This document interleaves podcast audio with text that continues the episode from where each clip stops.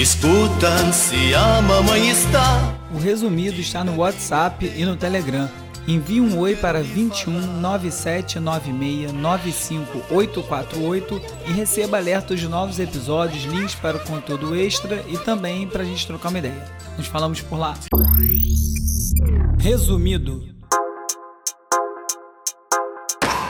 Olá, eu sou o Bruno Natal e esse é o resumido número 35. Esse podcast é produzido pela BN, minha consultoria em estratégia digital, atendendo da criação de conteúdo multiplataforma e branding ao desenvolvimento de narrativas e experiências. Se sua marca ou agência precisa de soluções conectadas com o que está acontecendo agora, fale comigo. Visite brunonatal.com para ver alguns trabalhos. E vamos para mais um apanhado dos assuntos mais impactantes da semana, resumidos em 20 e poucos minutos para você se atualizar no engarrafamento.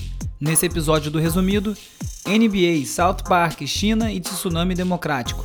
Você é um suspeito, vazamento de dados, festivais de música e coleta de dados. Facebook, política e mentiras. Fat Boy, Greta, poesia e blockbuster. Vamos nessa, resumido.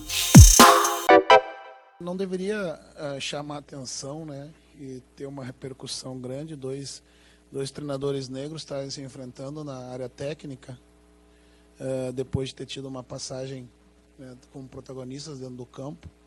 Mas para mim essa é a prova né, que existe o preconceito, porque é algo que é, chama atenção. Se não há preconceito no Brasil, né, por que, que os negros têm um, conseguem ter um nível de escolaridade menor que o dos brancos? Né, por que, que a, a população carcerária, 70% dela é negra?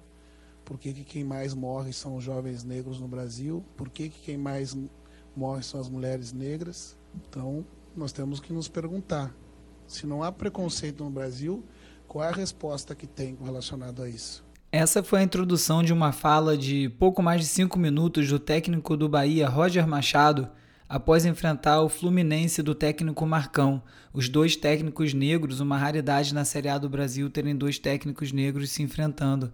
E aí abriu uma discussão e ele acabou fazendo um discurso falando do papel do Estado, políticas públicas, homofobia, feminicídio e sobre o racismo estrutural de maneira geral, desenhando a questão para quem não entende ainda. No episódio passado, aconteceu uma coisa que me fez lembrar de uma ideia que eu tô de fazer um episódio chamado Desculpe qualquer coisa, que é uma tentativa de já explicar e pedir desculpa adiantado por eventualmente falar alguma besteira aqui no programa. É diferente de escrever um texto, né? Você vai falando aqui, estou falando as coisas e às vezes vou falar besteira sem perceber, eu falo e edito ao mesmo tempo e tenho que fazer as inserções de vinheta, não que isso seja justificativa, mas semana passada eu falei uma besteira.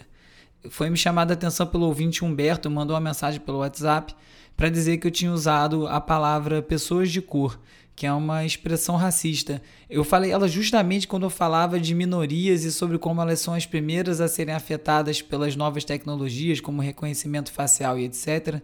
Então a intenção não era essa, mas desculpa quem eu tiver ofendido ao falar isso. Eu acabei conversando com o Alessandro, que também participou do episódio passado, sobre o uso errado dessa expressão, e ele falou isso vem muito de uma coisa, de uma cultura brasileira, da, da fala no Brasil, de evitar falar negro, como se fosse errado ou ruim falar negro. E aí procura-se eufemismos para driblar e acaba eventualmente caindo, escorregando em expressões racistas.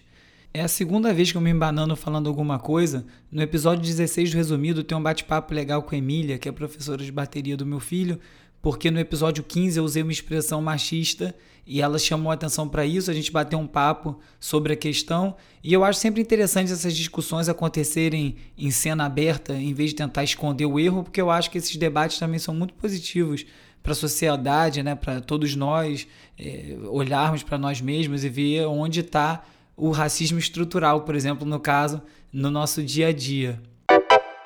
Não é só a arte do drag não é só ser artista LGBTQ, acho que a gente tem uma causa social muito grande, muito importante aí por trás, para mostrar para essas novas gerações que elas podem sim ter voz ativa e poder fazer o que quiserem.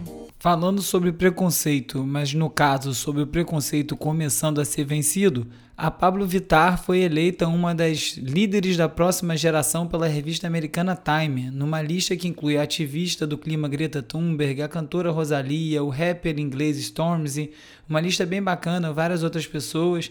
E legal ver ela conseguindo ampliar a voz dela, o discurso, chegar num palco tão grande.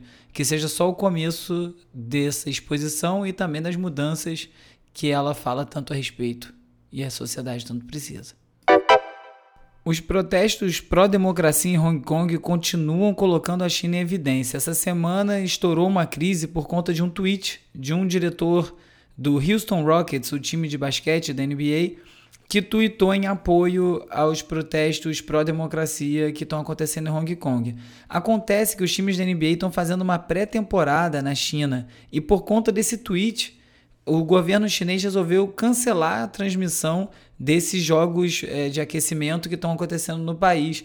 A China é um mercado gigantesco para NBA, eles contam bastante com dinheiro, então, do contrário, nem estariam lá fazendo pré-temporada. E a partir disso começou uma grande discussão. Né? Primeiro, porque a NBA é uma das ligas mais vocais, com maior liberdade de expressão entre os esportes americanos. É normal os atletas se manifestarem, eles prezam por isso, ao contrário, por exemplo, da NFL, de futebol americano. Só que quando pesou no bolso, a NBA lançou aí um, um, comunicado se embananando todo, querendo agradar a própria NBA e o seu público e querendo agradar o governo chinês, e aí pegou super mal. Depois o LeBron James também já falou a respeito do que aconteceu, disse que tem, as pessoas têm que pensar melhor antes de twittar, ou seja, todo mundo se curvando ao governo chinês por conta do medo de desagradar mais um mercado. Ao ponto que um jogo nos Estados Unidos tinha uma, uns torcedores com blusa pro Hong Kong e foram pedidos para que tirassem a blusa na plateia. E não para por aí também não. O DJ de EDM, né, de música eletrônica comercial, Zed, Z-E-D-D, foi banido de tocar na China porque ele deu um like no tweet do South Park que criticava a China. Ele já tem lá uma questão com o programa, o programa é banido na China porque faz muita crítica, né, como é típico do, do South Park, e o, o Zed deu um like e por conta disso está banido de tocar na China. O que gera já uma outra discussão enorme, né? Assim, as pessoas acham que se deletar toda a sua conta no Twitter, todo o seu conteúdo, tá livre dessas coisas que acontecem de tempos em tempos, quando vão buscar tweets de sei lá quantos anos atrás, encontram alguma coisa e vira uma questão para a pessoa. Pouca gente pensa sobre os likes e é muito difícil você apagar e desfazer todos os likes que você deu no Twitter. E isso pode ser tão grave quanto postar alguma coisa. Agora, essa discussão toda começa a mostrar que uma, uma suposta abertura da China, que era uma aposta do Ocidente, dos Estados Unidos, de que com mais relações comerciais aos poucos eles se abririam, se liberalizariam, não está acontecendo bem isso. O que está acontecendo é que eles estão esticando a mão e começando a interferir nos Estados Unidos. Né? Então tem esse grande debate se como reagir com a China dizendo para os Estados Unidos o que, que eles podem falar, o que, que eles não podem falar. E aí isso já vai tendo outras ramificações. Né? A Tencent, que é a empresa de tecnologia chinesa, tá para comprar 20% da Universal Music. A Universal Music tem um terço do catálogo de música no mundo. Então, se isso vai cair 20% na mão dos chineses, como é que isso vai começar a interferir na circulação desse material no planeta? Indo mais além, a lei de cibersegurança da China agora está sendo modificada e o governo chinês vai passar a monitorar e filtrar as mensagens também das empresas estrangeiras que têm base na China. Ou seja, hoje em dia essas empresas usam serviços de VPN que mascaram a sua localização e aí esses, esses funcionários conseguem acessar a internet livre como a gente conhece, não a, a internet restrita que está disponível na China. Eles vão cortar isso toda a conexão pela a internet na China vai ser feita pela rede oficial e com isso vai ser filtrado como é filtrada a mensagem de todo mundo que está online na China. E aí isso começa a esbarrar em questões comerciais bem graves, porque, por exemplo, uma empresa americana não pode revelar segredos industriais para outros governos se isso tiver em, em, conflito com os interesses dos Estados Unidos. Só que dessa forma, ao enviar um e-mail, ao estar tá baseado na China e estar tá com tudo exposto, vai estar tá se infringindo essa, essa lei. Como é que vai fazer para desviar disso? Então vai uma coisa ficando cada vez mais apertada. Esse cerco vai cada vez mais apertando os chineses e eles realmente se impondo e impondo a maneira deles de pensar. Não que seja muito diferente para o Ocidente, né? Talvez até de certa forma, ironicamente, para os chineses, ao menos, é claro que eles estão sendo monitorados. Pior é a gente aqui que acha que não está sendo monitorado e está sendo monitorado o tempo todo. Agora, na China o negócio vai para um outro caminho, né? Eu vi um vídeo no Wall Street Journal sobre o uso de inteligência artificial nas salas de aula na China. E aí tá lá um projeto rodando que os alunos usam tipo um arco na cabeça que monitora as ondas cerebrais e o, o, o professor consegue ver quais alunos que estão prestando atenção ou não. Os pais recebem um reporte com isso, dizendo como foi o desempenho do aluno, tem o desempenho da sala, vira uma coisa totalmente robótica é bem assustador você ver o uso da tecnologia dessa forma. Agora, esses protestos de Hong Kong, gosta a China ou não, estão começando a se espalhar e inspirar outros, outros protestos pelo mundo. Lá em Barcelona, é, por conta da, do, do projeto de independência da Catalunha, eles começaram a se unir no que está sendo chamado Tsunami Democratic, em catalão, né, o Tsunami Democrático. Eles, na segunda-feira, invadiram o aeroporto de Barcelona e conseguiram parar a operação, vários voos foram cancelados porque algumas das, algumas das pessoas ativas nos políticos separatistas foram é, julgados como culpados pelo governo espanhol, então tem uma grande discussão lá, inclusive sobre liberdade de expressão, de, governo poder das pessoas poderem dizer que querem se separar, talvez nem consigam se separar, mas elas têm que poder dizer e mesmo lutar por isso. Então vira uma discussão maior até do que a própria questão separatista da Catalunha a coisa vai se desdobrando de outras formas. Agora, pelo menos são projetos, é, pro, protestos pró-democracia. Então, isso aí, sem dúvida, é positivo. A gente precisa saber diferenciar a inteligência artificial fraca, que é o que a gente tem hoje, né? ou seja, algoritmos que tomam decisões inteligentes em uma única área. Isso a gente já tem hoje superando humanos em várias áreas. Tá? No diagnóstico de doença, predição de eventos. Mas eu acho que talvez a questão seja sobre inteligência artificial forte, né, ou inteligência artificial geral, essa capacidade uh, dos algoritmos serem mais inteligentes que, que os seres humanos, né, em diversas áreas. Né? Então, mesmo o algoritmo tomar decisões uh, melhores que humanos em várias áreas. Tá, a gente não está perto disso, tá? a gente está bem longe ainda disso. Uh, mas eu e muitos pesquisadores da área achamos que isso vai vir. Esse foi um trecho da fala do Alexandre Chavegato no USP Talks, sobre inteligência artificial. É, Montou-se um núcleo, a IBM, a FAPESP e a USP, para tentar colocar o Brasil no mapa da inteligência artificial e discutir de que formas o Brasil pode se destacar, onde é que o Brasil vai ser bom em inteligência artificial. É uma coisa bem incipiente ainda, mas é bom ver essa discussão acontecendo porque o assunto está rolando solto no resto do mundo, né? Um dos exemplos do uso da inteligência artificial é no desenvolvimento de deepfakes, né? que são as imagens criadas por computador que simulam uma pessoa real falando e se comportando como se fosse um vídeo real. É uma discussão que está acontecendo bastante, né? qual vai ser o limite disso. Agora, teve um estudo é, da, da Deep Trace Labs mostrando que, por enquanto, a grande ameaça dos deepfakes ainda não é política. 96% dos deepfakes criados que estão aí disponíveis online são feitos para degradar mulheres, principalmente celebridades, sem o consentimento delas, né? Ou seja, cria-se vídeos pornô com imagem de mulheres sem que elas saibam que isso está acontecendo para criar essa ilusão. Agora está longe de ser motivo de graça, está sendo usado na indústria pornográfica, porque muitos aplicativos e coisas tecnológicas são desenvolvidas para essa, essa, essa indústria, então acaba sendo um termômetro. No MIT Technology Review falou sobre um deepfake também, sobre a, a grande ameaça dos deepfakes não serem os próprios deepfakes, mas sim as repercussões. Em 2018, estava tendo uma, uma questão no Gabão que as pessoas não viam o presidente há muito tempo, o Ali Bongo, e aí apareceu um vídeo dele falando, só que o vídeo ele não estava muito bem no vídeo, e aí estava falando lento, começou a gerar uma discussão se era ele mesmo. E aí era, no fim das contas foi comprovado que era ele que estava no vídeo, só que teve assim, uma movimentação política enorme por conta dessa desconfiança meio Tancredo Neves, né? Quando ninguém sabia se ele estava vivo ou não estava, existe essa discussão até hoje, até se ele estava de fato vivo ou se já estavam simulando ele para evitar a retomada do poder pelos militares. Mas enfim, isso é outra história.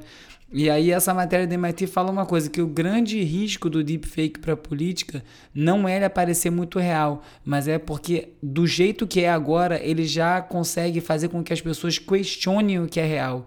E isso é ainda mais poderoso, até porque precisa de menos tecnologia. Ele simplesmente vai lá e pinga dúvida na cabeça das pessoas. A gente está vendo isso aí adoidado, né? Para cima e para baixo nas eleições no Brasil e todo o resto do mundo. O New York Times fez um vídeo também falando de inteligência artificial sobre essas câmeras espalhadas na cidade. E nos Estados Unidos tem uma questão que a polícia ainda não pode usar essas câmeras abertamente para ler a face das pessoas, mas é, entidades privadas podem, tipo um shopping center, uma produtora de show. E aí é, fez um, um, vídeo explicando quais são as repercussões disso. As pessoas falam: ah, mas eu não devo nada, não tem problema ler a minha, a minha face. Bom, lá conta um caso de uma pessoa que foi presa e depois foi solta porque ela foi presa da seguinte forma encontrou-se a imagem, estava procurando um ladrão de meia numa loja e aí encontrou é uma imagem que parecia a pessoa. E aí jogou isso no sistema e trouxe 200 suspeitos. Só que só uma pessoa foi presa e acusada pelo crime e ela nunca soube que tinham outros 200 suspeitos. Então tinha uma margem de erro muito grande. Esse caso acabou sendo, acabou sendo descartado. E por mais que pareça que ah, tá usando no privado, mas no, no para forças de Estado não pode usar ainda, isso tem uma diferenciação e que essa diferenciação solucionaria a questão, não soluciona, porque na verdade normaliza o uso. Quando na entidade privada pode começar a usar dessa forma, logo vai estar sendo usado também pela pelas empresas, é, pelas forças do Estado. E no, no Technology Review também falando sobre a questão desse uso por empresas de entretenimento e como você se defender desse tipo de coisa, né, do, da, do reconhecimento facial. Então a Ticketmaster, que é uma maior produtora, vendedora de ingressos nos Estados Unidos, falou que talvez fosse trocar os, os ingressos por reconhecimento facial até para evitar cambista. E aí gerou um movimento, o, Tom Morello do Rage Against the Machine, a Amanda Palmer, várias pessoas começaram, vários músicos começaram a se opor a essa ideia. E aí alguns festivais como Governor's Ball, Austin City Limits, Bonnaroo, o Festival da Pitchfork disseram que não vão usar reconhecimento facial na sua, na, na, nos seus eventos. E aí essa matéria vai dizendo de que maneira você pode começar a combater isso. Então fala, desde você enfrentar as empresas até você tentar novas legislações ou então aplicar as legislações que já existem, né? E também não acreditar nessa separação como eu ia falando. Eu falei algumas vezes aqui do Ring, que é essa campainha com câmera da Amazon que está sendo usada pela polícia, né? Eles criaram uma facilidade para a polícia acessar essas imagens e também tem um aplicativo que gera uma comunidade de vizinhos. Então, nos Estados Unidos tem uma coisa chamada Neighborhood Watch, que são associações de bairro que os próprios moradores se, se mobilizam para para acompanhar a área, enfim, e dar reportes, falar um para os outros sobre o que está acontecendo. E aí esse aplicativo facilitaria isso. Agora o vídeo da, do aplicativo funcionando é um pesadelo, porque uma pessoa vê uma pessoa suspeita entrando, passando na porta de casa, já manda foto para todo mundo e diz que está acontecendo. Isso assim é uma maquininha do pânico, né? Enquanto isso aqui no Brasil começam a pintar as primeiras carteiras de motorista em sua versão digital. É um aplicativo quem tem a carteira de motorista que já tem o QR Code que foram emitidas a partir de 2017, eu acho, já pode digitalizar a sua carteira de, de motorista e você fica com ela no seu celular. Parece uma facilidade, mas é difícil confiar nesses dados, né? Esses dias aí, o Detran do Rio Grande do Norte confirmou uma falha que expôs o dado de 70 milhões de brasileiros por conta de uma, de uma brecha que tinha lá, só com CPF, o número de CPF, a pessoa conseguiria pegar o endereço, a idade, diversos dados da, do motorista. E uma pessoa descobriu isso e ficou revelando, tentando lá para o Detran, falando: Olha, eu estou aqui há três meses mexendo nisso, não pode, tá, babá. Demoraram mil anos, não responderam acabaram cortando o acesso que ele usava para fazer isso. Não dá para saber se eles resolveram o problema. E também esses dias aí um hacker está leiloando dados de 92 milhões de brasileiros. Ele está com uma pedida inicial de 16 mil dólares, mas acho que vai aumentar. É um, um, é um arquivo de 16 GB em SQL com esses dados de 92 milhões de brasileiros. Então, todo cuidado é pouco os seus dados. Será que vale a pena digitalizar mais algum deles? Uma breve pausa para falar sobre algumas informações relacionadas ao resumido.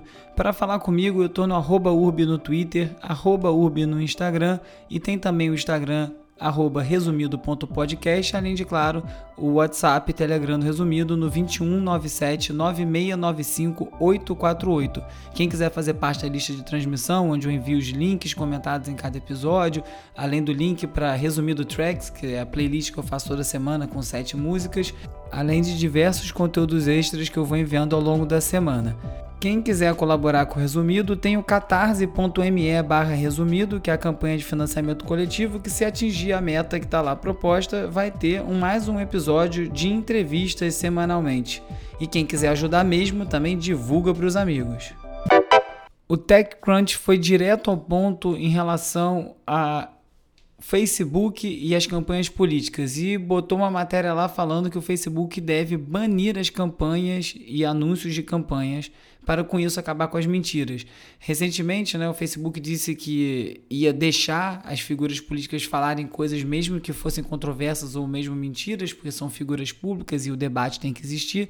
E aí a argumentação do TechCrunch é, já que vocês não vão monitorar isso e não querem entrar nessa questão, então bane porque aparentemente o ganho financeiro é muito baixo. Eles têm um custo muito alto agora de equipe para poder conseguir monitorar esses anúncios e não estão dando conta. Então, bane esse tipo de anúncio e está resolvido o problema. É a mesma coisa também valendo para Twitter, Snapchat, YouTube, mas está bem focado no Facebook.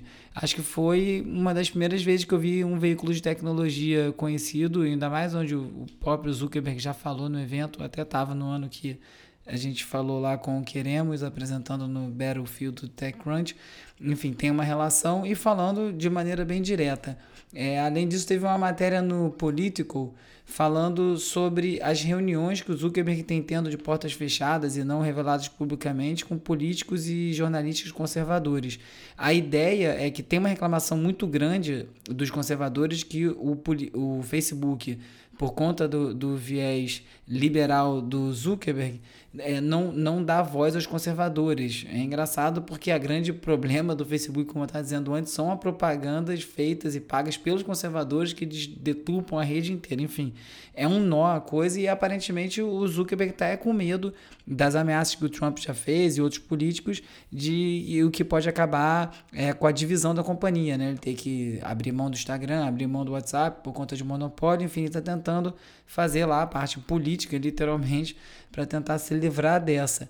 Agora, no meio dessa coisa toda, a Elizabeth Warren, que é uma das principais candidatas democratas para a eleição presidencial dos Estados Unidos do ano que vem, fez um anúncio falso dizendo que o Zuckerberg apoia o Trump e o anúncio está lá rodando. E ela falou: estou fazendo isso para provar que roda qualquer coisa aqui dentro, basta eu falar. Isso vai parecer uma verdade para muita gente. O Facebook está em maus lençóis, né? Também aí saiu uma, uma, uma um estudo que mostrou que eles estavam inflando enormemente o número de pessoas que estavam vendo os vídeos e cobrando por isso. É uma velha questão do Facebook, né? Ele vende um anúncio e ele mesmo diz para você para quantas pessoas ele mostrou.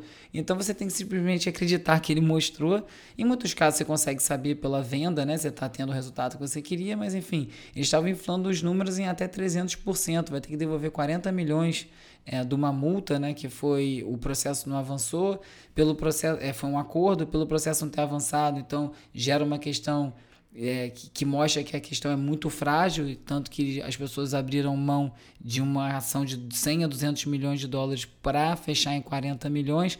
Ou seja, o Facebook está todo embolado de coisa e a, a única coisa boa que está vindo disso aí é que no, o New York Times fez um perfil com o PewDiePie, que é o maior youtuber com mais de 100 milhões de, de assinantes.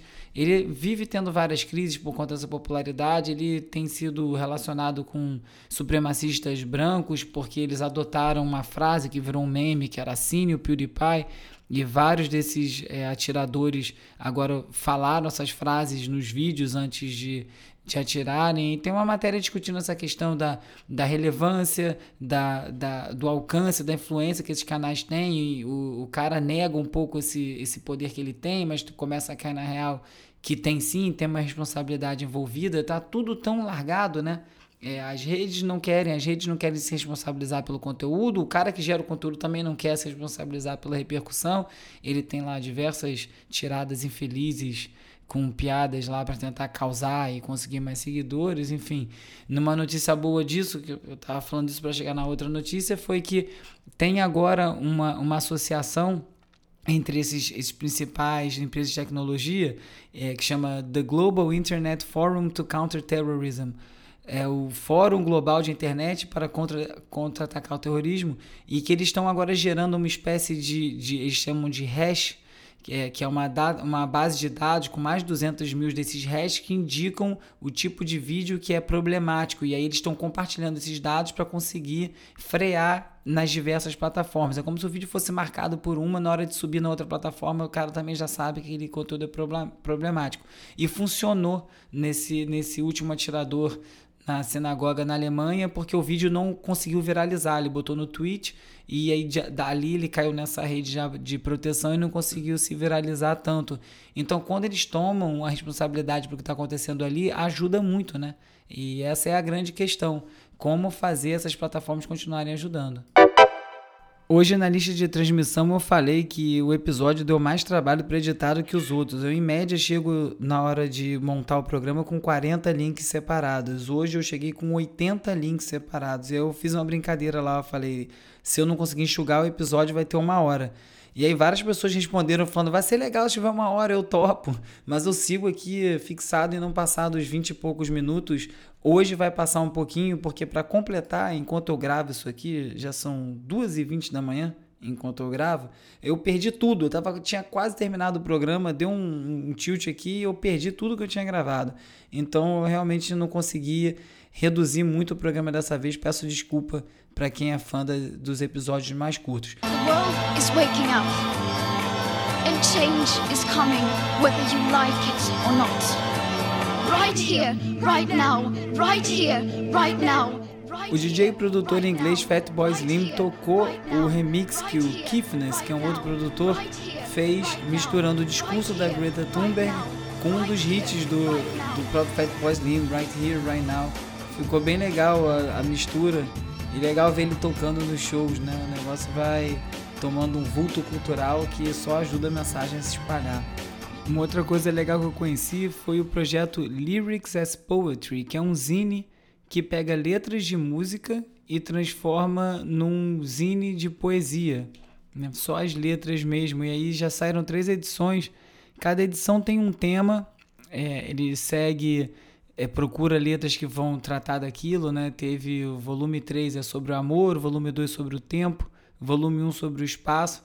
Vários músicos músicas legais de, de bandas independentes e um projeto que remete a um hábito agora tão antigo, né? Que eu ouvi é, ler as letras das músicas impressas em algum lugar, né? Na época do CD, do LP, você tinha as letras ali junto com o disco. Hoje em dia dificilmente alguém pega um, um streaming desse, um serviço desse streaming e fica no computador abrindo a letra para ficar lendo. Não é a mesma experiência de ficar deitado na cama viajando nas letras. Family, fortune, envy, jealousy, privilege, passed on, legacy.